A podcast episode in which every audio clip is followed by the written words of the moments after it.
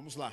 Uh, hoje eu continuo numa série que eu estou pregando aos domingos. O título que eu dei para essa série é Para Pessoas Comuns. Em semana passada nós começamos e eu falei sobre Pedro, Simão, uh, e hoje eu quero falar a respeito do irmão de Pedro, André, o apóstolo das pequenas coisas. Eu quero ler com vocês no Evangelho de João, no capítulo 1, dos versículos 40 até o 42, que diz assim: Era André o irmão de Simão Pedro, um dos dois que tinham ouvido o testemunho de João e seguido Jesus. Ele achou primeiro o seu próprio irmão, Simão, a quem disse: Achamos o Messias, que quer dizer Cristo. E o levou Jesus. Olhando Jesus para ele, disse: Tu és Simão, o filho de João, tu serás chamado Cefas, que quer dizer Pedro. Amém. Vamos orar. Deus, obrigado, Pai, pela tua palavra.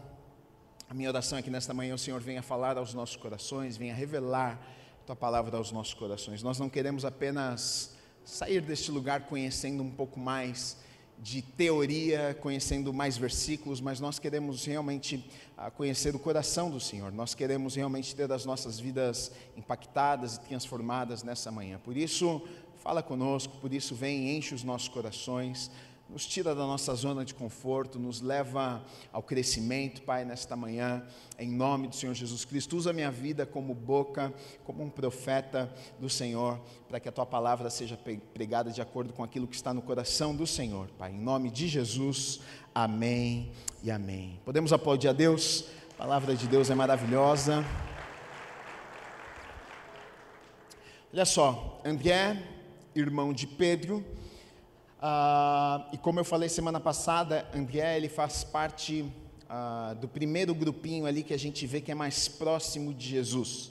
Dentre eles, Pedro, Tiago, João e André. Porém, deste primeiro grupinho aqui que a gente vê que vai aparecer mais com Jesus, se você olhar nos evangelhos, a gente vê que ah, muitas vezes estes quatro aqui vão aparecer com Jesus, em muitos momentos, a gente vê que André ele aparece um pouco menos. A gente vai ver que André, ah, em algumas passagens bem importantes na vida de Jesus, a gente vai ver que André não estava lá, estava apenas ah, Pedro, Tiago e João, que na verdade eram os mais próximos ali de Jesus. Porém, a gente vê também que André ele era próximo de Jesus, a gente vê que ele estava ali no primeiro grupo, a gente vê que Jesus em alguns momentos chamava apenas os quatro para estarem ah, com ele a sós. Por exemplo, vou ler dois versículos aqui, Marcos 1, 29 diz assim: E saindo eles da sinagoga, foram com Tiago e João diretamente para a casa de Simão e André. Então a gente vê Jesus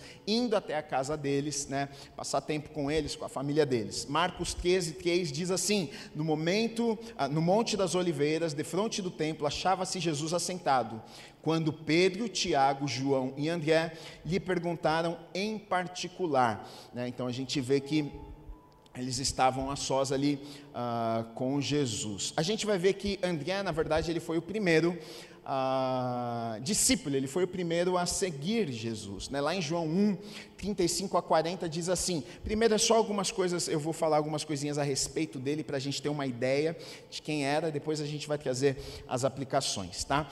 Uh, João 1, de 35 a 40 diz assim: No dia seguinte estava João outra vez na companhia de dois dos seus discípulos, e vendo Jesus passar, aqui é João Batista, tá? aquele que veio antes de Jesus anunciando Jesus. E vendo Jesus passar, disse: Eis o Cordeiro de Deus. Os dois discípulos, ouvindo dizer isto, seguiram Jesus. E Jesus, voltando-se, vendo que o seguiam, disse-lhes: Que buscais? Disseram-lhe, Rabi, que quer dizer mestre, onde assistes? Respondeu-lhes: Vinde e vede. Foram, pois, e viram onde Jesus estava morando, e ficaram com ele aquele dia, sendo mais ou menos a hora décima. Era André, o irmão de Simão Pedro, um dos que estavam ouvindo o testemunho de João e seguindo, e acabou seguindo uh, Jesus. Né? A gente vai ver que André ele era de Betsaida, isso fala lá em João 1,44. Ora, Felipe era de Betsaida, cidade de André e Pedro, mas a gente vê que ele não morava lá, ele morava em Cafarnaum, que era um lugar muito comum ah, para os negócios de pesca, porque ele era um pescador junto com o seu irmão Simão Pedro, né? Por exemplo, em Marcos 1, 29 vai dizer, olha, e saindo eles da sinagoga, foram com Tiago e João diretamente para a casa ah, de Simão e André, e aqui está falando ah, em Cafarnaum, Jesus estava aqui em Cafarnaum e está falando que está indo para a casa de Simão e de André, que era no mesmo lugar, então eles moravam lá em Cafarnaum. Agora, algo que chama a atenção aqui na vida de André, é que se nós olharmos para André, ele é irmão de Simão e Pedro, e como nós falamos semana passada, Simão ele era um líder, Pedro era um líder, Pedro era alguém que se destacava dentro da turma, porque ele era muito para frente, ele era aquele cara que falava, ele era aquele cara que ah, não precisava nem perguntar, que ele já respondia antes de fazer a pergunta. Então ele estava sempre ali em evidência, ele, Jesus não precisava falar que ele já estava fazendo perguntas, ele já estava dando as respostas sem perguntarem para ele, e a gente vê que ele realmente tinha. Ah, Deus colocou sobre a vida dele essa questão da liderança, ele é um cara muito para frente, e André sabia disso, ele era irmão de, de Pedro, e a gente vai ver que na verdade André, ele meio que vem na sombra do seu irmão, tanto que em algumas passagens, em alguns lugares, a gente vai ver que quando fala de André, fala assim, André, irmão de Simão, Pedro, como se fosse ah, para validar quem André era, para você ver tipo assim, ah, o irmão do fulano de tal, que era o mais conhecido, que era que as pessoas talvez conhecessem mais, que era o líder, que talvez chamava mais atenção. Então a gente vê André meio que na sombra do irmão, né? E a princípio, quando isso acontece, a gente sabe que isso pode causar problemas, né? Ah, ainda mais entre irmãos, que irmãos brigam, ah, pelo menos em alguma fase da vida, depois quando ficam mais velhos, Quer dizer, alguns continuam brigando, né? Mas nem sempre é assim. é, mas não é para ser assim. Mas a gente vai ver o que? Ele não tem nenhum tipo de ressentimento, a gente não vê nenhuma rivalidade em André. Na verdade, até porque, ah, como eu disse aqui, André foi quem apresentou Pedro a Jesus, né? Ah, André estava lá seguindo João Batista, ah, foi um discípulo de João Batista, e aí João Batista diz: Eis o Cordeiro de Deus, e anuncia o Messias, e aí ah, André deixa João Batista e vai seguir Jesus, e aí ele vê que Jesus é do Messias, aí ele vai contar para o seu irmão, ele vai contar, contar para Pedro e, tá, e fala: Olha, eu encontrei o Messias, vamos lá ver o Messias. Agora eu penso que se André já sabia que o irmão dele era aquele tipo de cara que iria tomar a frente, e ele se importasse com isso, ele não iria contar para o irmão, ele ia ficar quietinho, deixa o irmão de fora, eu vou seguir Jesus, porque se eu convidar meu irmão, eu sei que meu irmão vai chegar lá, Jesus vai gostar mais do meu irmão, porque meu irmão já chega, já faz brincadeira, conta uma piada, já vai conquistar o coração de Jesus e eu vou ficar lá no cantinho e não vou ter moral com o mestre, né? Mas a gente não vê isso em André, é, a gente vê ele apresentando, ele dizendo: Olha, eu encontrei o Messias, vamos lá, você precisa ver, é, ele é o Cristo, né? Então a gente não vê esse tipo de comportamento, a gente, através destes comportamentos, a gente vai descobrindo o coração de André, a gente vai vendo o caráter, a gente vai vendo aquilo que está dentro do seu coração, né? São nas pequenas escolhas, são nas pequenas decisões, são em pequenos atos, são em algumas palavras, muitas vezes, que ah, nós vamos colocando para fora o nosso coração, nós vamos mostrando quem nós somos de verdade, né? Então, através de alguns comportamentos aqui de André, a gente vai vendo quem ele era, né? Ah, ele era um cara que não se importava em ser o segundo, ele era um cara que não tinha problema em ter alguém que era maior que ele, ele não tinha problema em ter alguém que era mais importante que ele. E nos dias que nós vivemos é algo extremamente difícil. No mundo que nós vivemos, as pessoas querem ser a estrela do time. As pessoas querem ser o número um, né? quer ser a bola da vez, quer ser o mais importante, quer ser o mais relevante, quer ser o mais conhecido, quer ser o mais poderoso, quer ser o que tem mais dinheiro, mais coisas. A gente vive num mundo onde é uma disputa louca, as pessoas sempre querem, às vezes não é nem que você quer ter, mas você quer ter mais do que o outro. Não é nem que você quer chegar, mas você quer um pouco mais longe do do que aquela pessoa que está do seu lado. É essa disputa, mas a gente não vê isso na vida de André. Né? Uma vez perguntaram a um, a um. Como é que é aquele cara que rege a orquestra?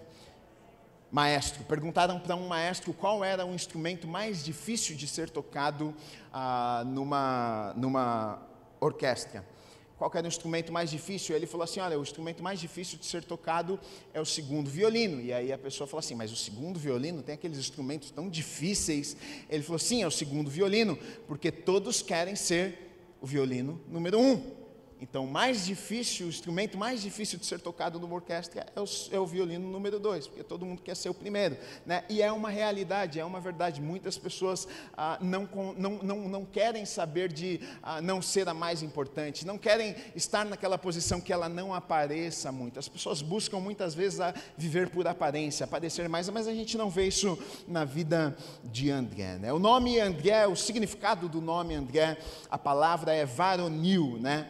Ah, e na verdade parece ser uma descrição bem apropriada para o seu nome. Varonil, ah, o significado diz que pertence ou é próprio do homem, de varão, viril. Ah, características que são consideradas como próprias do homem, másculo, que é corajoso, arrojado, destemido, que tem energia, força, vigor.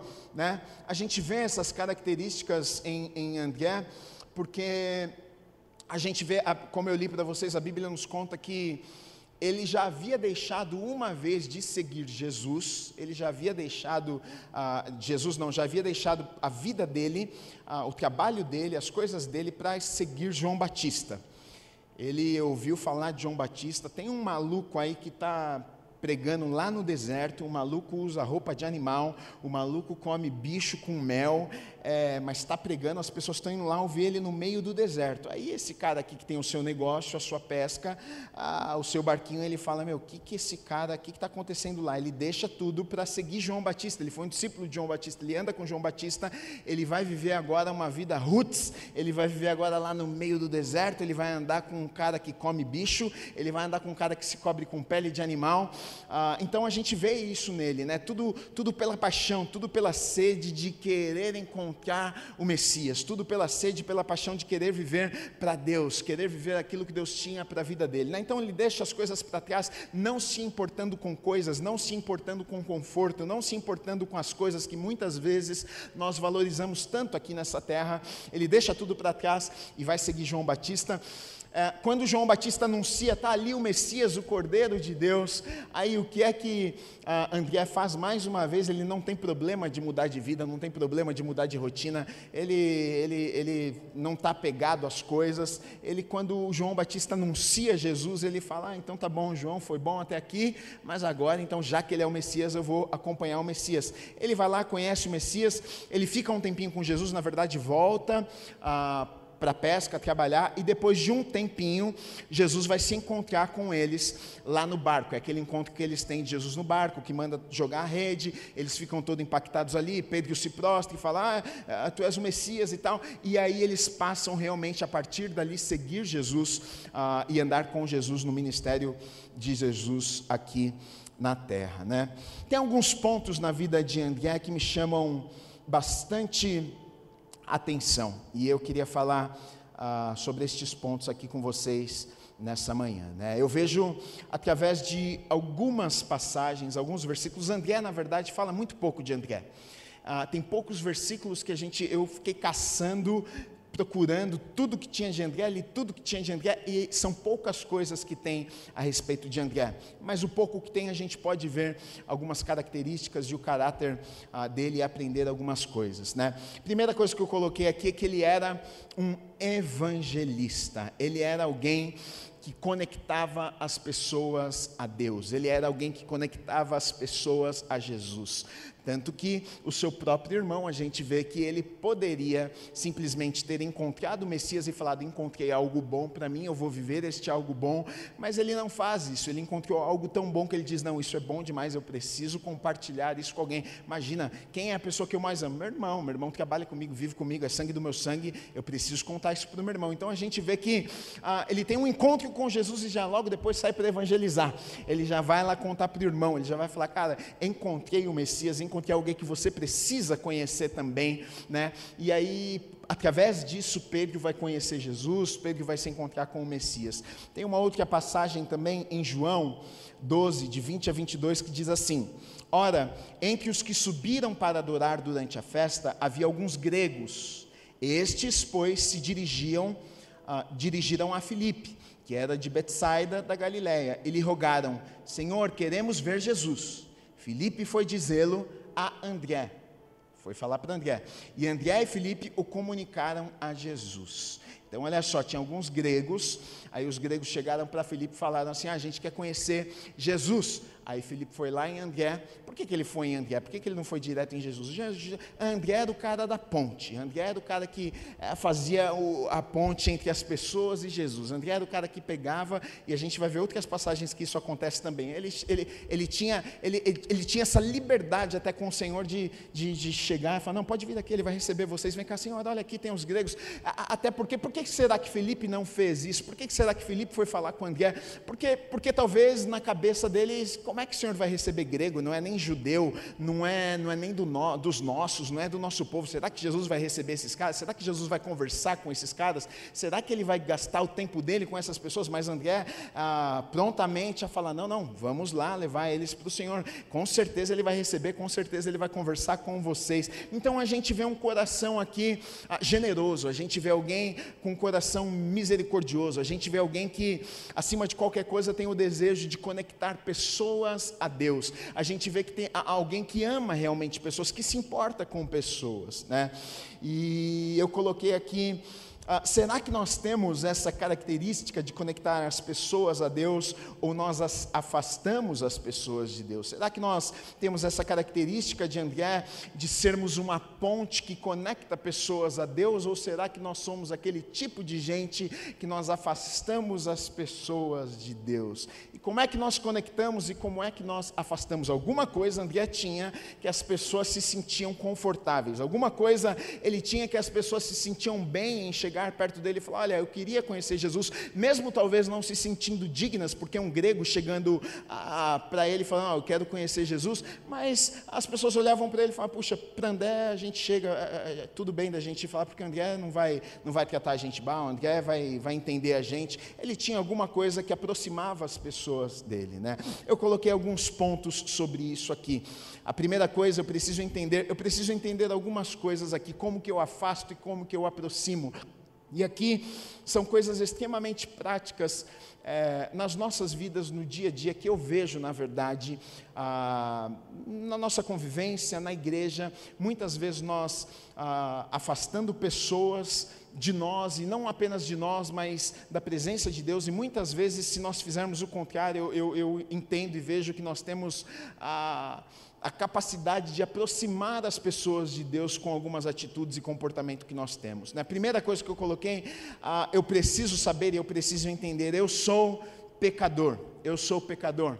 É a primeira coisa que você que está sentado no banco de uma igreja, você afasta e você aproxima as pessoas de Deus quando você sabe disso. Eu sou pecador. Por que, que ah, eu preciso saber disso? Por que, que é importante eu saber disso? Porque eu, quando eu entendo isso, eu passo a não julgar as pessoas. Quando eu entendo isso, ah, independente da situação, independente do problema, independente de como a pessoa chegou, independente da confusão que ela me contou, independente do pecado que ela tenha me contado, ah, se é grande, se é pequeno, se é gigante, eu posso ficar chocado com o que a pessoa me contou, mas eu sei de uma coisa, olha, a mesma graça tem a mesma misericórdia que eu preciso, que eu precisei e que eu preciso todos os dias, essa pessoa também precisa. Para Deus, diante de Deus, pecado não tem tamanho. Na verdade, pecado, as consequências têm tamanho. É claro, se você contar uma mentirinha se você matar uma pessoa, as consequências são diferentes, mas para Deus, pecado é pecado, erro é erro. E muitas vezes a gente olha para o pecado das outras pessoas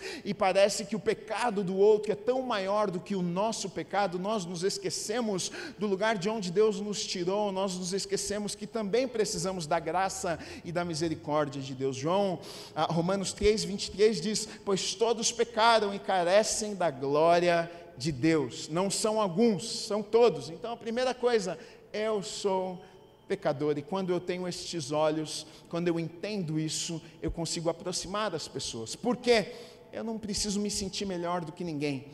Eu não preciso me sentir mais santo do que ninguém, eu não preciso achar que eu posso colocar o dedo na cara de ninguém ou julgar alguém porque eu sou melhor do que aquela pessoa. Não, querido e querida, nós precisamos da graça e da misericórdia de Deus também. Se não fosse Deus na nossa vida, se não fosse Deus na tua história, se Deus não tivesse alcançado o teu coração, você nem sabe aonde você estaria. Então, a primeira coisa que nós precisamos fazer. Segunda coisa, eu coloquei: entenda o seu papel e o papel de Deus. Tem função que é minha e tem função que é de Deus. Tem função que é tua e tem função que é de Deus. Em nenhum momento você vai ver, por exemplo, André ah, querendo trazer algum ensinamento e, e, e, apontar o dedo na cara ali, falar para os gregos: olha, mas vocês são gregos, mas vocês precisam aqui se converter, hein? Você precisa mudar isso aqui. A gente não vê isso, a gente vai ver o que? Ele conectando aquelas pessoas a Deus. Deixa eu dizer uma coisa para você: o meu papel e o seu papel é conectar as pessoas a Jesus. O meu papel e o seu papel é conectar as pessoas a Deus, porque quem transforma a vida das pessoas é Deus, não sou eu e não é você. Muitas vezes nós queremos mudar a vida das pessoas, a gente acha que a gente vai conseguir conseguir mudar a vida de alguém. A gente quer ah, dar bronca nas pessoas, a gente quer chamar atenção, a gente quer julgar, a gente quer colocar o dedo na cara, a gente quer dizer, olha, isso, isso, isso. E muitas vezes nós temos afastado tantas pessoas, ah, temos rouba, ah, oportunidades têm sido roubadas de pessoas estarem, por exemplo, num lugar como este, de sentarem, de ouvirem a palavra, simplesmente porque colocamos o dedo na cara delas, mas quem muda é o Espírito Santo, é uma obra interna, não é uma obra externa, não é uma obra, não são regras regras, queridos, mas são regras que são colocadas no nosso coração, são plantadas no nosso coração, e esse trabalho é um trabalho do Espírito Santo de Deus, e isso só acontece quando pessoas chegam num lugar como esse e, e, e começam a ouvir e ouvir e ouvir a palavra, e aos poucos o Espírito Santo começa a falar, uma fé começa a ser gerada, porque a palavra diz que a fé vem pelo ouvir e ouvir a palavra de Deus. Agora imagina se eu não dou nem a oportunidade de alguém ouvir a palavra, porque eu já bloqueio essa pessoa antes de ela entrar aqui,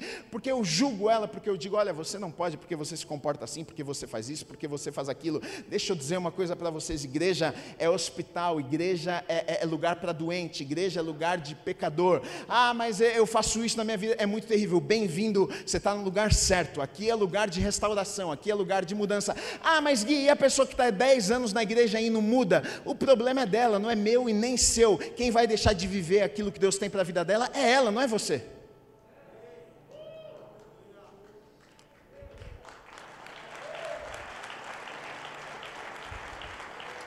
E aí a gente assusta as pessoas, a gente afasta as pessoas, porque a gente quer mudar a vida de todo mundo. A gente não muda nem a nossa, mas a gente quer mudar a dos outros. É aquilo do cisco e do argueiro no olho. Antes de você tirar o, o, o cisco do olho do teu irmão, tira o argueiro do seu. Tira o pedaço de madeira que está no seu. Você não está conseguindo nem enxergar direito. Mas é a tendência do ser humano, a gente quer consertar a vida das pessoas enquanto, na verdade, as nossas vidas. E isso, na verdade, fala muito sobre nós. Quando uma pessoa tem esse tipo de comportamento, esse tipo de, de, de querer julgar, de querer ficar arrumando a vida das pessoas, ela está falando mais sobre ela do que qualquer outra coisa. Ela está julgando, ela está colocando, na verdade, ela que precisa de mudança e transformação nas nossas vidas. Qual que é o nosso papel? Qual que é a nossa função? Queridos, o meu papel, o seu papel como igreja, nós amamos, nós servimos, nós abraçamos, nós somos, é, é, é, nós, nós pregamos a verdade. Eu não estou falando aqui que a gente passa a mão na cabeça do pecado, eu não estou falando aqui que a gente passa a mão na cabeça do erro e a gente consegue consente com o pecado, não, nós odiamos o pecado, mas amamos o pecador. A gente prega contra o pecado, a gente fala o que é certo, o que é errado, mas se a pessoa não quiser viver o certo, a gente vai continuar amando, a gente vai continuar abraçando, a gente vai continuar recebendo. Todos são bem-vindos aqui neste lugar. As pessoas podem entrar do jeito que elas estão, com o pecado que elas estão. Se não quiser mudar, o problema é delas e nós vamos, ela vai entrar aqui, eu vou abraçar ela, vou receber ela, vou dizer você é muito bem-vindo, você é muito bem-vindo aqui, porque o papel da transformação na vida das pessoas não é é meu e não é seu, é o Espírito Santo de Deus que faz. Seja de verdade, seja de verdade. Eu acho que uma das piores coisas ah, em nosso meio é que muitas vezes não somos de verdade. A hipocrisia muitas vezes toma conta. Eu acho que porque a gente começa a vir à igreja, a gente começa a ouvir a verdade, a verdade começa a nos confrontar. E aí nos tira da nossa zona de conforto. Aí a gente já fala: puxa, isso é errado, isso não é, eu sei que eu tinha que fazer assim, eu sei que não. Então a gente começa a ficar envergonhado. Se eu sei que eu tenho que fazer e não faço, eu, hum, eu acho que eu pisei na bola. E aí a gente começa a ficar tímido diante das pessoas, porque antes você não sabia, antes estava tudo certo. Quem está lá fora, no mundo, o cara faz tudo errado, não está nem aí mesmo, ele não está dando bola para ninguém. Agora, quando você já está dentro, você está ouvindo, as pessoas estão vendo que você está aprendendo, crescendo, então muitas vezes aí começa a hipocrisia, você começa a fingir que é alguém que você não é. Né? Você chega na igreja e você é um abençoado e uma abençoada, levanta a mão, chora, dá glória a Deus, é, grita, sapateia e sai da porta da igreja, você é uma outra pessoa. Né? Uma vez, ah, uma, uma mulher falou para o pastor se tinha, se a igreja tinha apartamentos uh, disponíveis, e aí o pastor falou assim, não, não, entendi, querida, mas, mas por quê? Ela falou, não, pastor, porque se tiver, eu queria mudar para cá, porque na igreja o meu marido é outra pessoa, quando sai daqui ele muda, então eu queria, se tiver um apartamento para alugar aqui, eu vou alugar aqui na igreja, morar aqui com ele. E muitas vezes nós somos assim, e isso afasta e assusta as pessoas. Tem uma parábola, a parábola do fariseu e do publicano, né? Ah, que nos fala muito, muito sobre isso. Tinha dois homens, ah, os dois foram na sinagoga orar. Um fariseu, né, conhecedor da lei, é aquele crentão mesmo, que a gente olha e fala, ô, esse aí solta fogo, hein? E tinha o publicano, tinha o pecador, tinha aquele que a gente olhava e falava, Ih, esse aí, né, esse aí é bandido, hein? esse é ladrão, esse aí não é digno de nada. Os dois foram orar. O pecador estava lá na última fileira, o publicano estava lá na última fileira, o fariseu na primeira. Tem nada contra quem está na primeira, tá? Eu gosto de sentar na primeira também. o fariseu estava na primeira. Estava lá com as mãos levantadas e orando bonito, alto, com palavras bonitas. O pecador estava lá atrás, não tinha coragem nem de levantar os seus olhos, cabeça baixada e dizia: Olha, Deus, tem misericórdia de mim, eu não sou digno de estar aqui. Já o, já o fariseu estava lá na frente: Olha, tem misericórdia daquele pecador se achando, achando justo. E aí a pergunta de Jesus é: quem vocês acham que voltou justificado para casa? Aquele fariseu que estava lá na primeira fileira orando e achando que ele era um homem justo, ou aquele que estava lá atrás orando e dizendo: Olha, eu não sou digno, eu preciso da misericórdia do Senhor? Quem que vocês acham que voltou justificado para casa? Certamente o publicano, certamente o pecador, e muitas vezes nas nossas vidas é exatamente o que acontece, e isso afasta afasta as pessoas. Se tem uma coisa que é prejudicial, que afasta as pessoas do reino, que afasta as pessoas de Jesus, é não sermos de verdade. É, é, é a pessoa vir aqui e de repente conhecer uma pessoa e sair daqui e conhecer outra pessoa, queridos. Por isso que eu e você não precisamos ser perfeitos. A gente não precisa tentar provar para ninguém que a gente é perfeito. Não, cada um tem suas falhas, cada um tem suas dificuldades, cada um está num processo de crescimento e de transformação de Deus nas nossas vidas e, e, todos nós precisamos entender isso. Ah, talvez um tenha mais maturidade do que o outro, talvez um esteja numa caminhada já há mais tempo do que o outro, e isso é normal. Talvez um lidar com algumas tentações que o outro já não dá, mas algum tem algumas dificuldades que o outro não tem, e isso é normal. Nós somos um corpo e nós estamos aqui para servirmos uns aos outros e nos conectarmos a Deus, sermos uma mão um ao outro para nos ajudarmos a chegarmos mais perto de Deus. Esse é o nosso papel como igreja. André, ele, eu coloquei aqui que ele foi um apóstolo das pequenas coisas.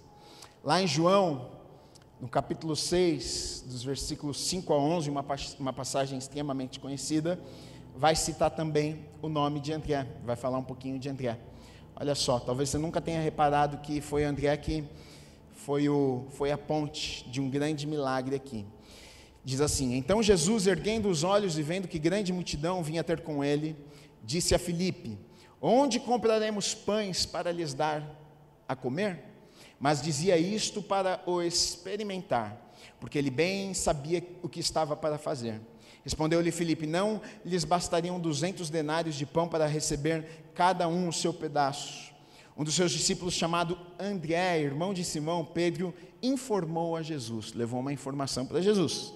Está aí um rapaz que tem cinco pães de cevada e dois peixinhos. Mas, mas que é isto para tanta gente? Disse Jesus. Fazei o povo assentar-se, pois havia naquele lugar muita relva. Assentaram-se, pois, os homens em número de quase cinco mil. Então Jesus tomou os peixes e, tendo dado graças, distribuiu-os entre eles, e também igualmente os peixes, quanto queriam. Olha só, esse é um milagre extremamente conhecido, né? o milagre dos cinco pãezinhos e dos dois peixes, aquela multiplicação maravilhosa, onde cinco mil pessoas, mais de cinco mil pessoas são alimentadas. Com apenas cinco pãezinhos e dois peixinhos, e talvez a gente nunca tenha reparado que a pessoa que viu o menino com os cinco pãezinhos e os dois peixinhos foi André. André que estava lá olhando, observando, e de repente ele vê um menino com a cestinha ali que a mãe mandou para ele fazer um piquenique. Ele falou: garoto, o que tem nessa cestinha aí, hein? Ah, tem cinco pãezinhos. Deus falou: oh, vem cá, vem cá, vamos conversar com Jesus ali, vamos levar esse negócio para Jesus ali. Ah, por isso que eu coloquei aqui que ele é o apóstolo das pequenas coisas. Ele tem algumas coisas para nos. Você pensa que André, em algum momento, ele pensou: é, cinco pães e dois peixinhos vai resolver o problema e a fome de cinco mil pessoas? Não. Aos olhos naturais, não. Mas a decisão que ele estava tomando não estava baseada naquilo que ele estava vendo. A, a decisão que ele estava tomando estava baseada naquilo que Jesus havia falado. Jesus havia falado: olha, vai acontecer essas pessoas, porque eles estavam planejando e falando, vamos dispensar essas pessoas, vamos mandar elas embora para casa. E Jesus fala, não, não, não, manda todo mundo se assentar, pode ficar tranquilo que eles vão comer. E uns começam a falar, mas nem com o dinheiro todo que a gente tem não daria para comprar comida para esse povo, como é que vai fazer? E aí André olha e vê um menininho com cinco pãezinhos e dois peixinhos. Ele pensou, não, tá tranquilo, vamos alimentar cinco mil pessoas. Não, não, com certeza ele olhou e falou, isso aqui é impossível. Mas o homem falou o seguinte, falou que nós vamos alimentar, então está aqui uma oportunidade, eu vou levar e vou apresentar para ele, e vou falar, mestre, isso aqui aqui é o que temos nas mãos. Então, com, com, com, essa atitude, com esse, com esse episódio aqui, André me ensina e te ensina também algumas coisas. Número um, quando ouvir uma palavra de Deus, acredite. Quando eu e você, quando ouvirmos uma palavra de Deus, ouse acreditar naquilo que Deus falou comigo e com você. André, ele podia ter olhado para a dificuldade, ele podia ter olhado para a impossibilidade, ele, tinha, ele podia ter olhado para os cinco pães e para os dois peixinhos e pensado: o que é cinco pães e dois peixinhos para tanta gente, mas ele, ele, ele, não, ele não colocou os olhos dele nos cinco pães, ele colocou os olhos naquilo que Jesus havia falado: eu vou fazer. Então ele pensou: se Jesus vai fazer, eu vou começar a olhar e procurar, porque deve estar por aqui. Jesus vai fazer através de alguém, de algum jeito aqui. Né? Aí, ao acreditar, ah, faça alguma coisa, não só acredite. Por isso que a Bíblia vai dizer que a fé sem obras é morta, a fé nos leva a dar passos, a fé nos leva a mover os nossos pés. Tem pessoas que dizem, não, eu, eu acredito, Deus falou comigo, tá? O que você tem feito com aquilo que você acredita? O que é que você, quais são os passos que você tem dado? Deus falou que você falou, tá? E aí, o que, que você fez no dia seguinte que Deus falou com você? Não, não, não fiz nada, estou esperando Deus mover. Deus não vai mover. Então a gente vê o que? Ele ouviu Jesus falando algo, não, o povo vai ser alimentado. Então ele está de olho, opa, se o povo vai ser alimentado, alguma coisa precisa acontecer. A gente precisa encontrar um meio do povo ser alimentado. Então a gente vê que ele é um canal aqui para o milagre acontecer. Quem acredita move os pés, quem acredita dá um passo de fé. Fé sem obras é morta.